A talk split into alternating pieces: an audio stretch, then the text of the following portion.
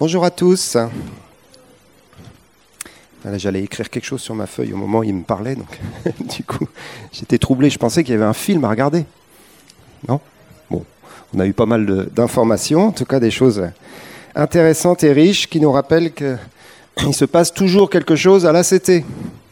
Tu peux dire ça à ton voisin. Voilà, il faut bien commencer. Euh, il se passe toujours quelque chose à l'ACT.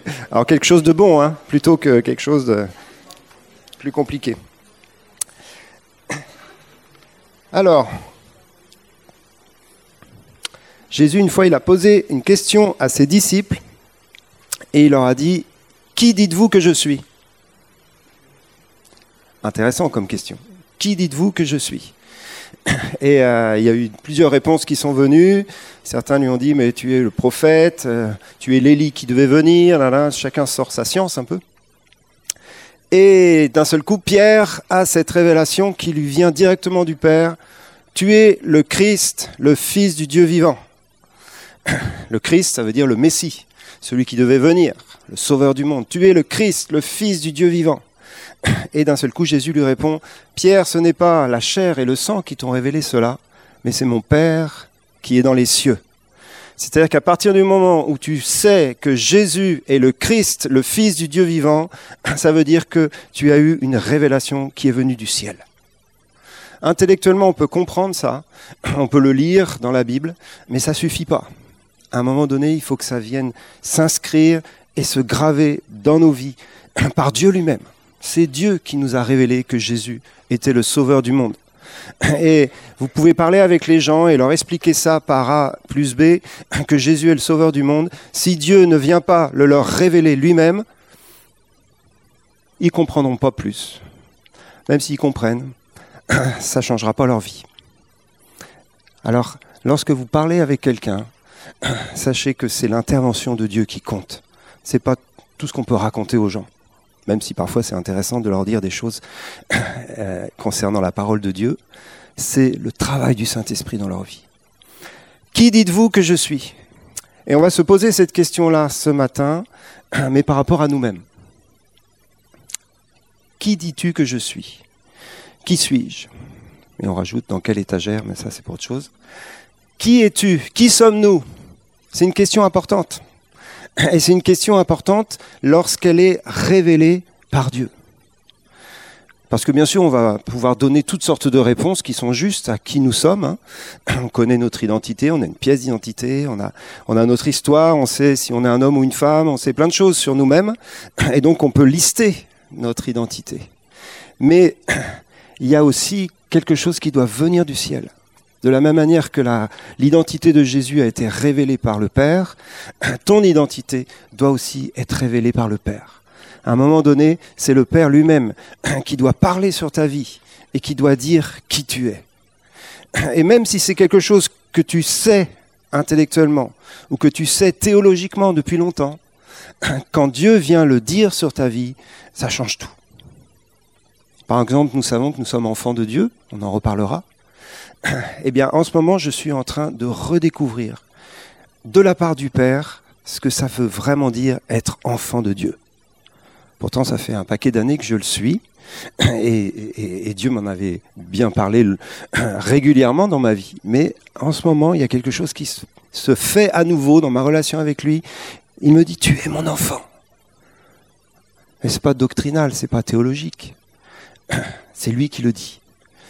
Et je voudrais vraiment qu'on voit plusieurs choses là ce matin, mais juste en se disant, Père, lorsque toi tu le dis, ça change tout.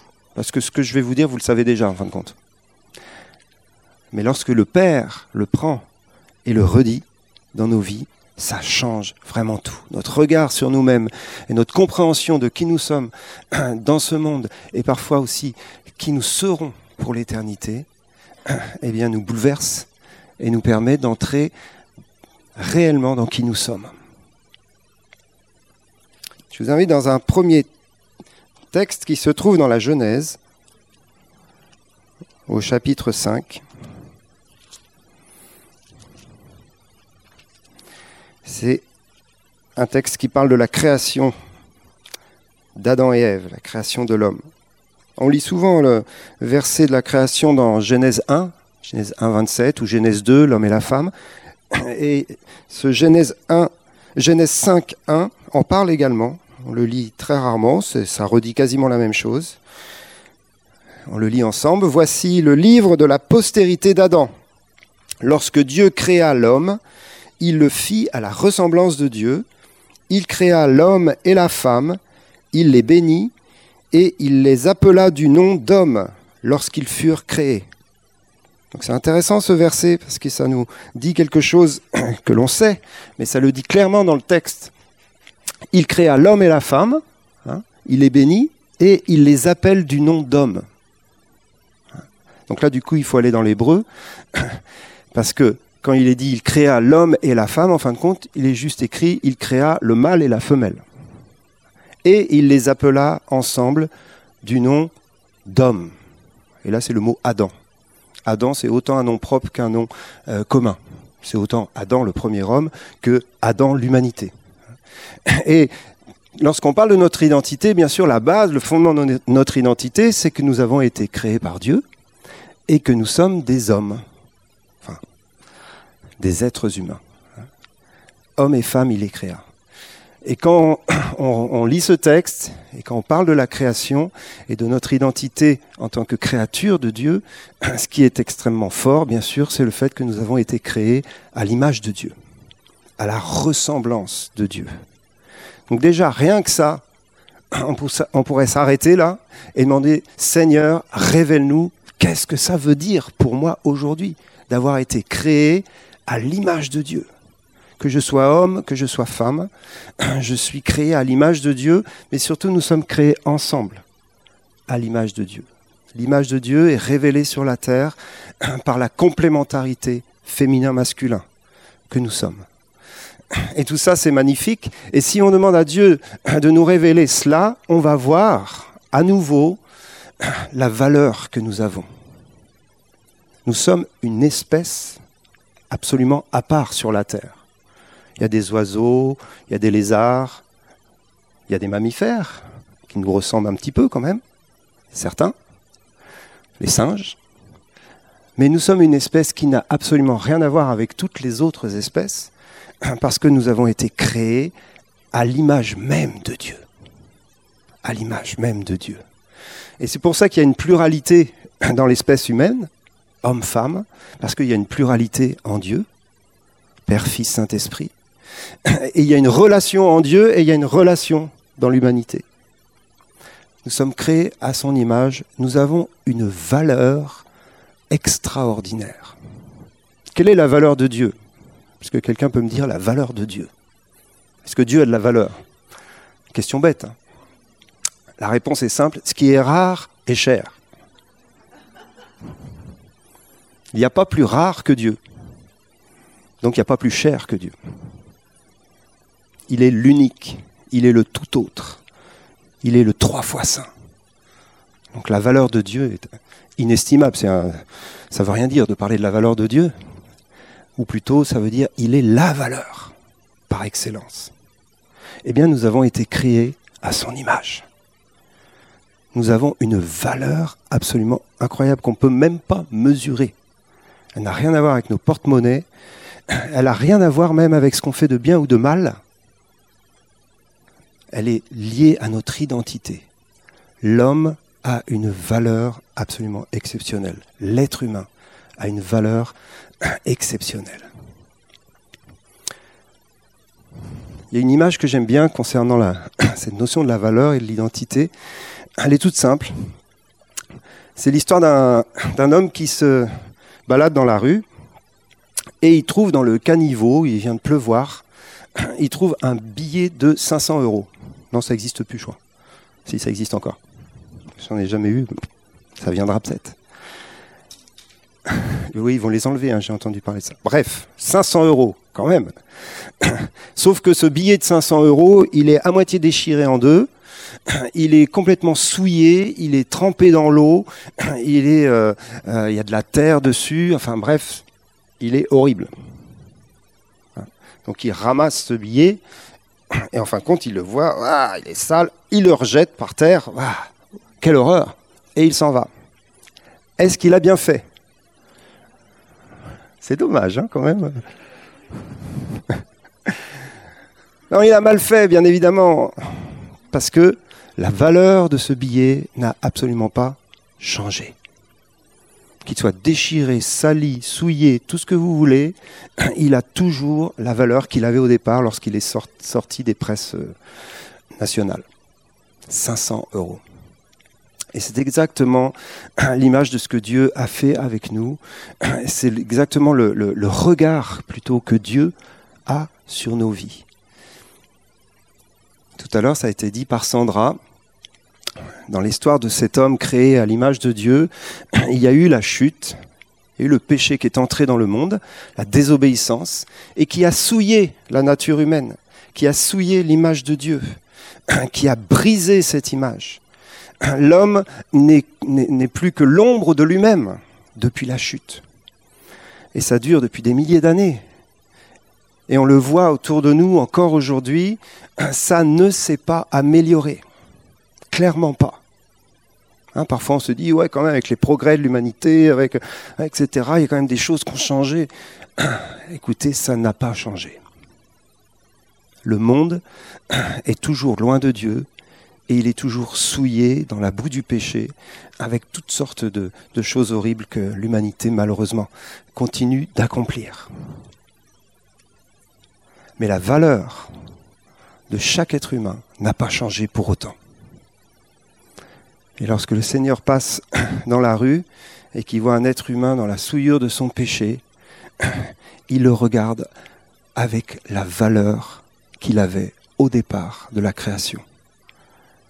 Et c'est pour ça qu'il nous sauve. Je vous invite dans un autre verset qui se trouve dans la première épître de Pierre, au chapitre 1, versets 18 et 19.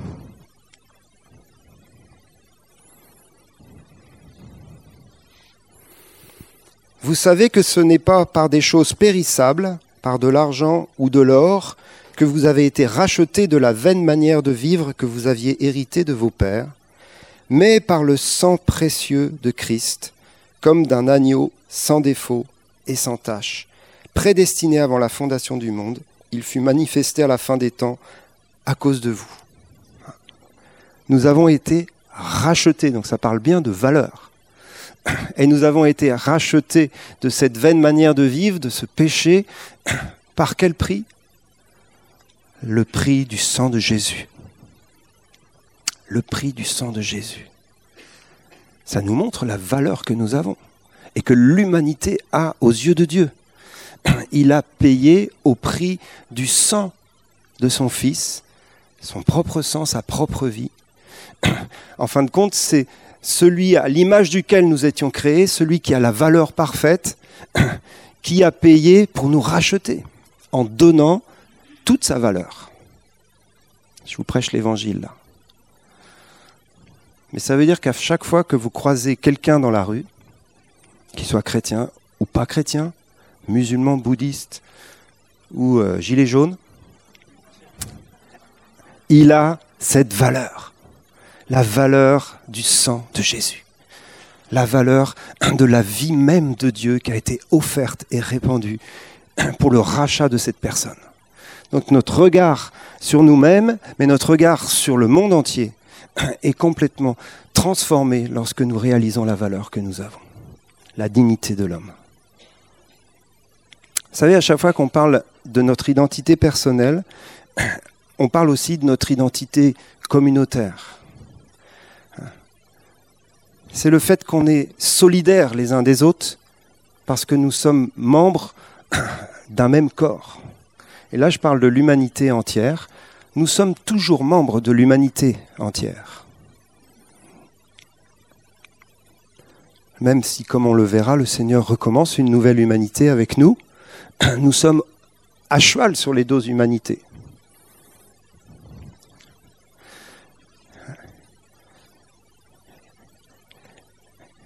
Et il y a vraiment là une notion de se, à la fois se considérer comme séparés à cause de la sainteté de Dieu dans nos vies, à cause de sa présence dans nos vies, et se considérer aussi comme solidaire de cette humanité, parce que c'est aussi notre identité.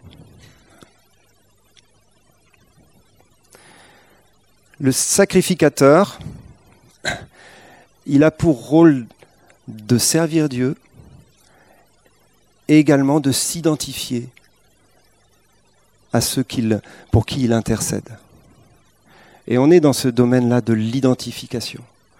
Lorsqu'on parle de notre identité d'humain, on est obligé de parler de notre identification à l'humanité. Et c'est ce que Jésus a fait.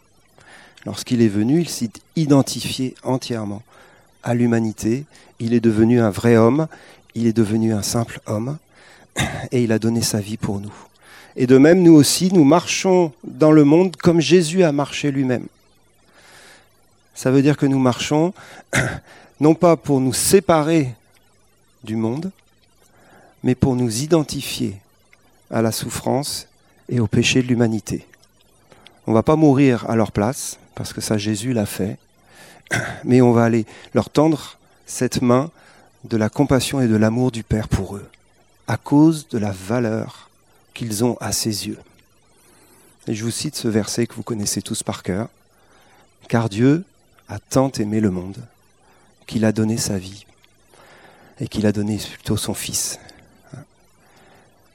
Dieu a tant aimé le monde. Dieu a tant aimé le monde. Il y a une telle valeur pour Dieu dans tout ce que nous côtoyons. Vous allez dire, il y en a quand même qui font des péchés graves, quoi. Oui, c'est vrai, il y a des moments où je ne sais pas comment Dieu fait pour continuer à les aimer. Hein. Mais c'est parce qu'on n'a pas le même regard. Son regard est autre que le nôtre. Dieu aime d'un amour extraordinaire parce qu'il voit la valeur de l'image que nous avons lorsque nous avons été créés. Mais le péché a vraiment fait un, travail de sape terrible. Maintenant, on parle, dans cette deuxième étape, bien sûr, de notre identité particulière, nous qui sommes sauvés, ou plutôt nous qui sommes nés de nouveau, ce qui va avec. Et bien sûr, ça ne concerne pas tous les hommes, mais c'est une identité nouvelle et à la fois ancienne.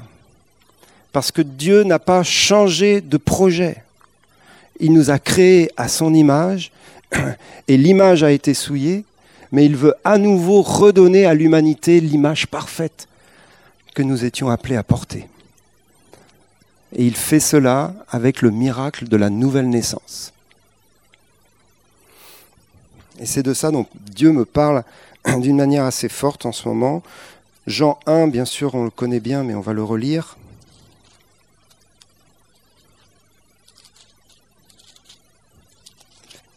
versets 12 et 13. On parle de la lumière hein, qui est venue chez les siens, dans le peuple d'Israël. Les siens ne l'ont point reçue à ce moment-là, ou très peu. Mais à tous ceux qui l'ont reçue, à ceux qui croient en son nom, elle a donné le pouvoir de devenir enfants de Dieu, lesquels sont nés non du sang, ni de la volonté de la chair, ni de la volonté de l'homme, mais de Dieu. Ceux qui croient en Jésus-Christ, qui reçoivent la lumière, Dieu leur donne un pouvoir, c'est-à-dire qu'il y a une puissance de vie qui vient en eux et qui, qui leur permet de naître de Dieu. D'accord? Ce qu'on appelle la nouvelle naissance. Et il y a une différence extraordinaire entre avoir été créé par Dieu et être né de Dieu. Dans notre première existence, celle dont j'ai parlé tout à l'heure, en Adam et Ève, nous avons été créés, même si on est né euh, au travers de notre maman, mais nous avons été créés par Dieu à son image. C'est-à-dire que Dieu a pris hein, littéralement de la terre, hein, de la matière, il a façonné l'homme il a soufflé dans ses narines, et l'homme est devenu une âme vivante dans un corps créé à l'image de Dieu. Hein? Mais ça a été extérieur à Dieu. C'est juste le souffle qui vient ensuite remplir. bref. Mais dans la nouvelle naissance, il nous est dit que nous sommes nés de Dieu, directement.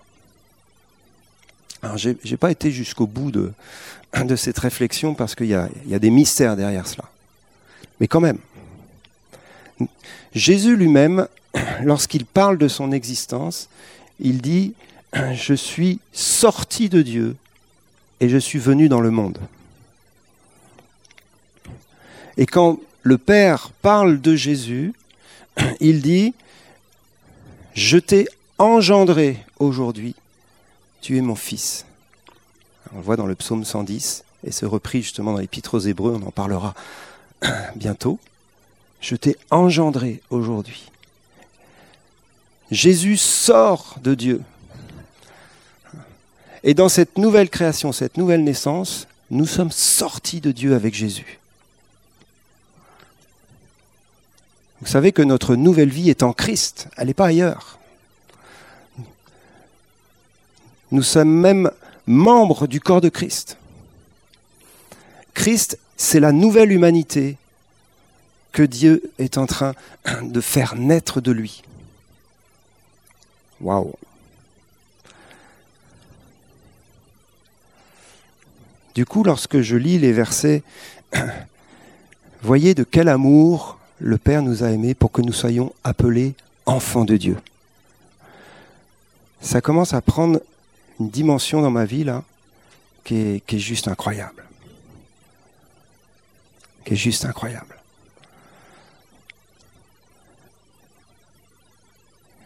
Un enfant, c'est le potentiel d'un adulte. D'accord? Dans un enfant, il y a tout ce qu'il faut pour qu'il y ait un adulte, mais il n'y a pas encore l'adulte. Nous sommes enfants de Dieu. Il y a dans nos vies tout le potentiel pour qu'on devienne adulte en Christ. C'est la maturité chrétienne. Il y a déjà tout ça en toi, en chacun d'entre nous. C'est quelque chose dont Dieu nous parle beaucoup en ce moment. Fabienne en a parlé euh, dans son dernier message. Christ en nous, l'espérance de la gloire. Christ en nous. Christ en nous, c'est pas juste Jésus qui est en nous. Ça aussi, c'est un mystère. Mais c'est nous qui devenons semblables à lui en même temps. Tu peux plus couper, séparer Christ de toi puisque les deux ont été unis pour l'éternité. Ça veut dire que si Christ est saint, tu es saint. Si Christ est plein d'amour, tu es plein d'amour. Si Christ est, euh, plein de puissance, tu es plein de puissance. On peut faire toute la liste de qui est Christ. Potentiellement, tu l'es aussi. Wow.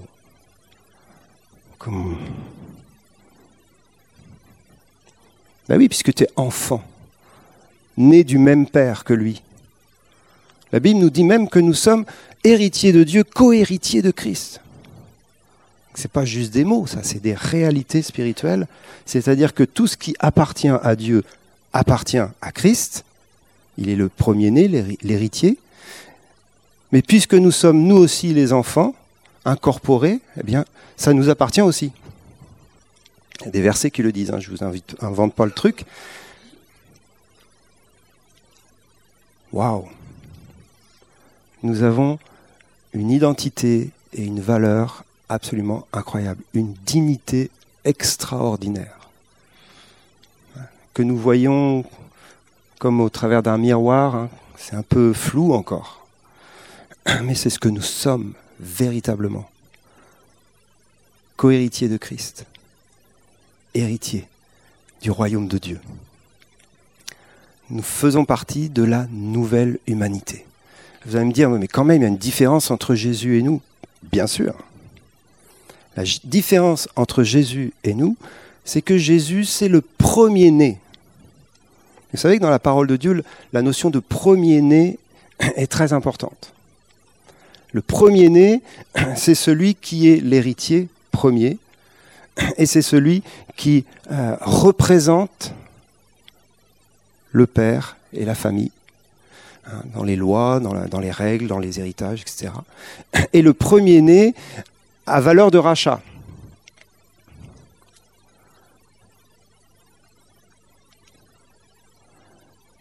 Et Jésus n'a pas besoin d'être racheté, lui, puisqu'il est parfait. Donc il a donné sa valeur pour notre rachat, comme je vous l'ai dit tout à l'heure. Mais il reste le premier-né puisqu'il est ressuscité. Il est mort. On a pu se dire, bon, bah, c'est fini, maintenant c'est nous. Mais il est ressuscité trois jours après. Et il est monté sur le trône. Ce qui fait que Jésus règne éternellement et que nous ne pourrons jamais prendre sa place puisqu'il vit éternellement. Donc nous ne serons jamais Jésus dans toute sa gloire et sa perfection de roi et d'autorité, et bien sûr encore moins de Dieu, mais nous avons en lui une, une valeur inestimable, cohéritier, participant de sa sainteté, participant de sa royauté, de son gouvernement, de sa sacrificature, on peut reprendre tout, parce que nous sommes incorporés à lui. Nous sommes unis avec lui. Jacques 1, 18.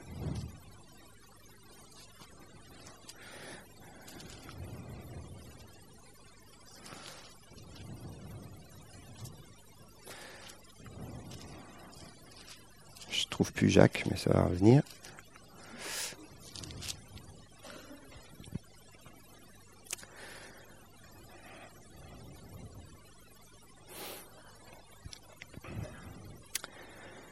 On peut lire même le verset 16 et 17 parce que c'est encourageant. Ne vous y trompez pas, mes frères bien-aimés, toute grâce excellente, tout don parfait descendent d'en haut, du Père des Lumières, chez lequel il n'y a ni changement, ni ombre de variation.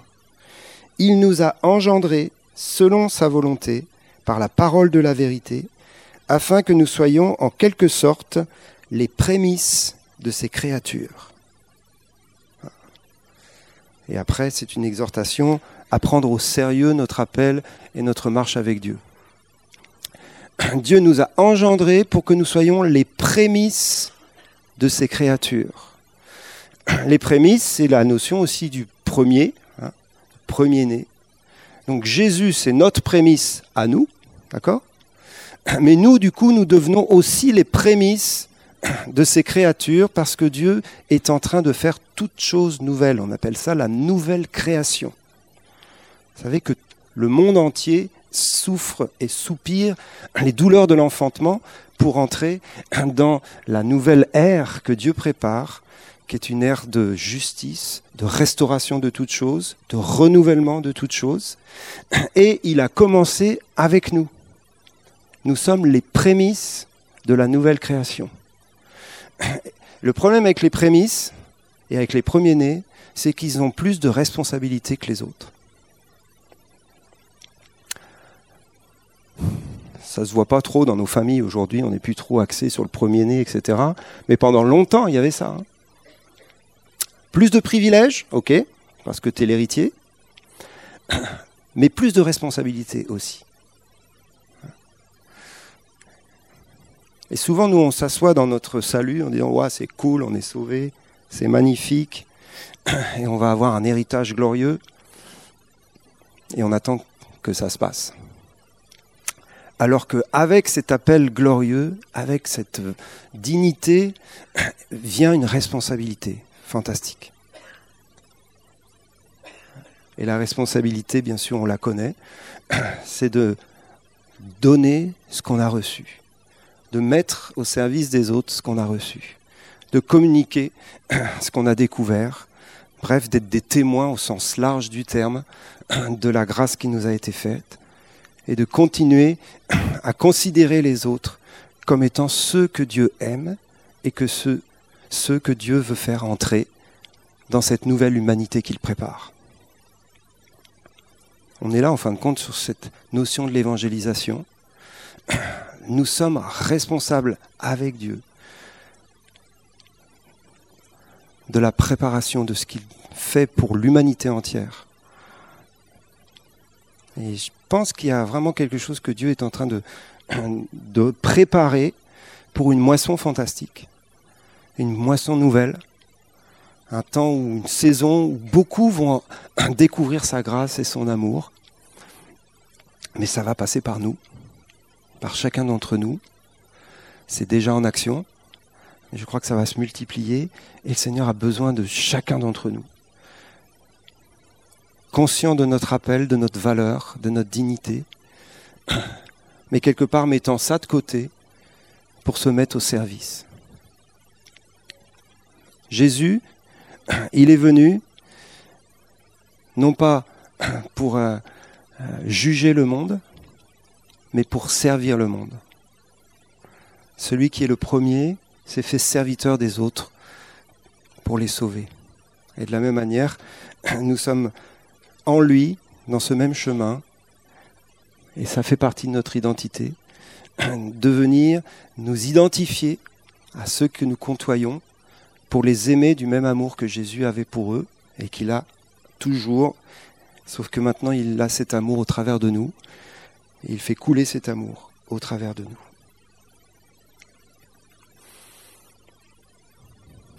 Et le dernier point que je voudrais aborder, toujours sur cette notion de, d'identité, de qui nous sommes en Christ, c'est la notion de l'onction.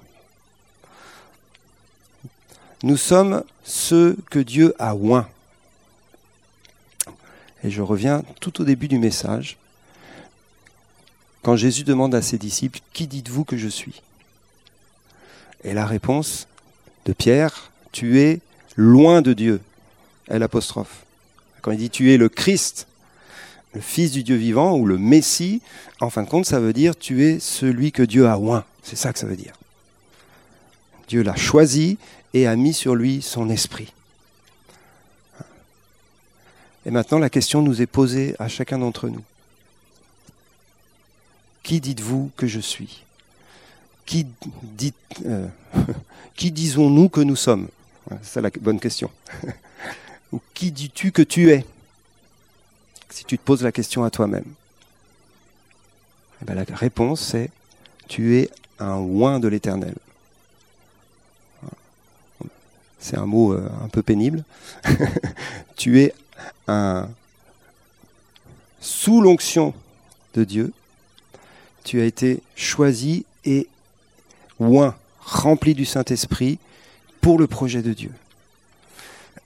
L'onction, c'est la, visitation du Saint-Esprit, la plénitude du Saint-Esprit qui vient sur nous pour quelque chose. Dans Ésaïe 61, il est parlé de l'onction du Messie. Il est dit l'onction de l'Éternel, l'Esprit de l'Éternel est sur moi car il m'a oint pour. Et après, il y a toute une liste de choses pour lesquelles il est oint. Et c'est la même chose pour nous. Nous recevons le Saint-Esprit qui nous a oint pour. Et pourquoi est-ce que le Saint-Esprit nous a oint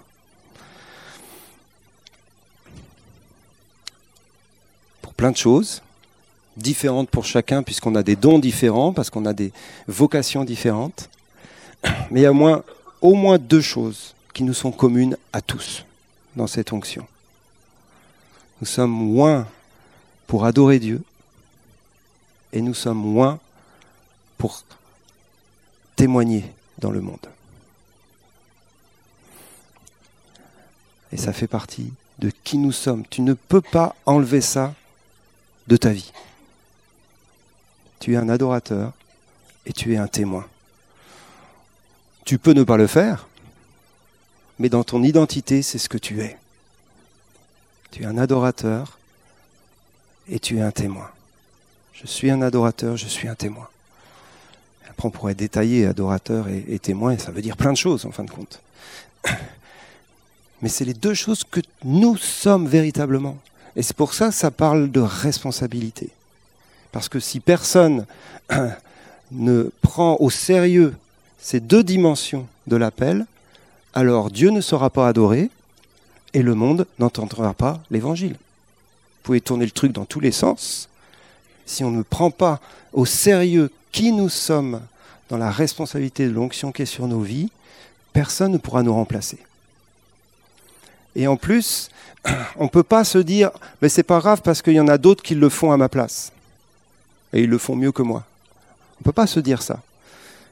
Parce que d'une part, pour l'adoration, il y a une relation personnelle irremplaçable, c'est-à-dire que ton adoration de Dieu est irremplaçable, ce n'est pas la mienne que Dieu attend lorsqu'il attend la tienne. Donc je ne peux, pas, euh, peux pas te remplacer. Impossible. Absolument impossible. C'est-à-dire que dans la place devant le, trône de Dieu, dans, cette chorale euh, d'adorateurs, que tu chantes faux ou pas d'ailleurs, on s'en fiche, je ne peux pas te remplacer. Tu es irremplaçable. Si tu ne fais pas monter ton adoration, il manque quelque chose dans l'adoration euh, du trône de Dieu. Et c'est exactement la même chose dans le témoignage. Vas dire, ouais, mais il y en a qui se témoignent mieux que moi, il y a des évangélistes, il y en a qui font super boulot. Oui, mais il y a des personnes que tu croises que personne d'autre que toi ne croisera. Et du coup, il y a une responsabilité qui est sur nos vies.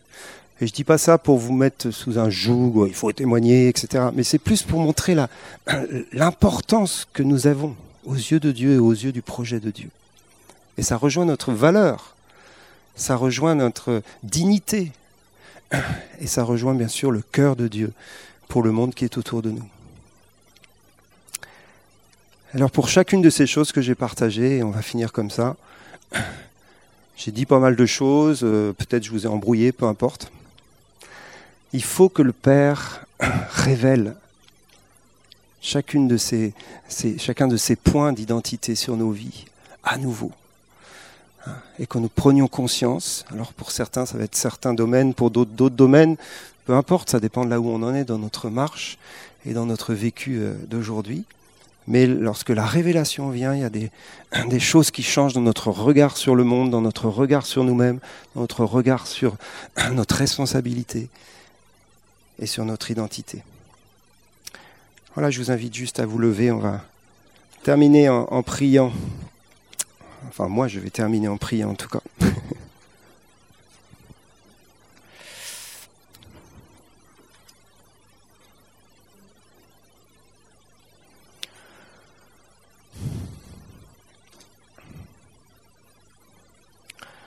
Seigneur, nous voulons euh, vraiment laisser cette, euh, cette question euh, se poser sur nos cœurs, sur nos vies, sur nos, sur nos, nos esprits.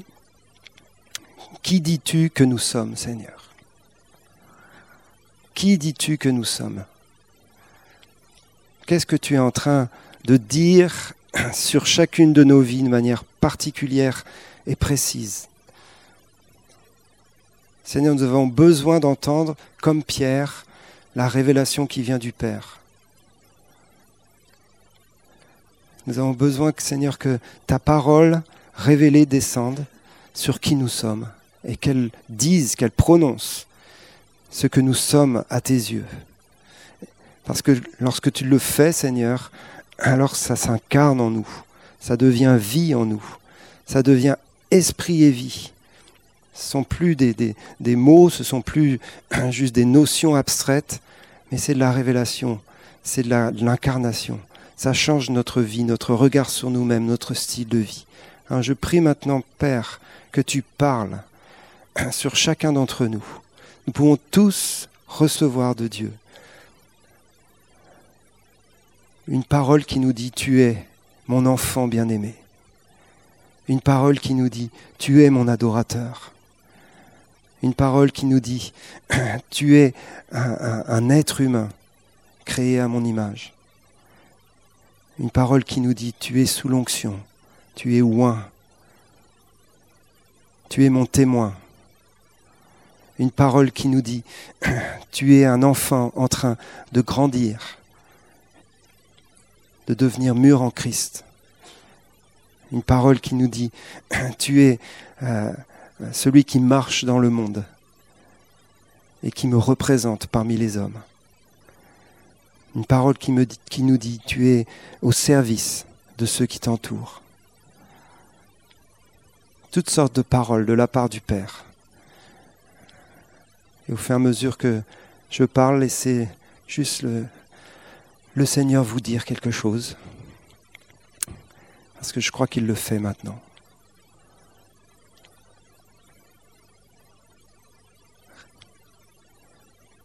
Qui dis-tu que nous sommes, Père? Ta parole incarne, s'incarne en nous.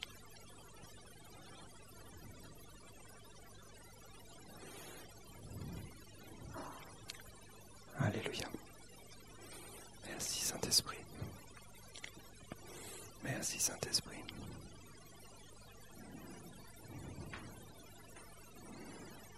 Hmm. Alléluia. Une telle valeur. Une telle valeur dans l'humanité. Et une telle valeur rachetée dans la nouvelle humanité.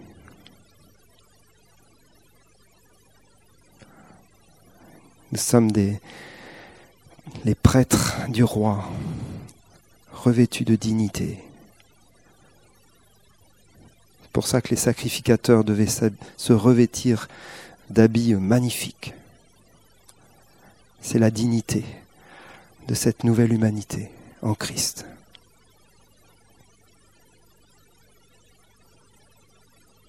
Et un revêtement sur ta vie maintenant qui vient. Arrête de te dénigrer, de te, salir. Souvent on pêche parce qu'on ne réalise pas la valeur qu'on a.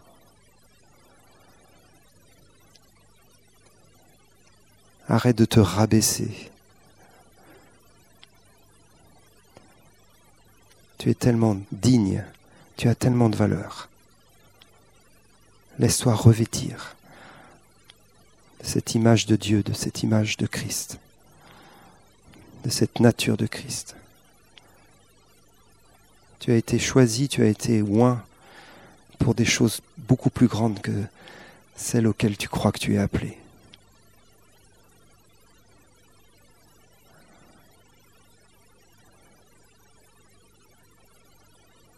Merci Père pour ce regard que tu as sur chacun de nous.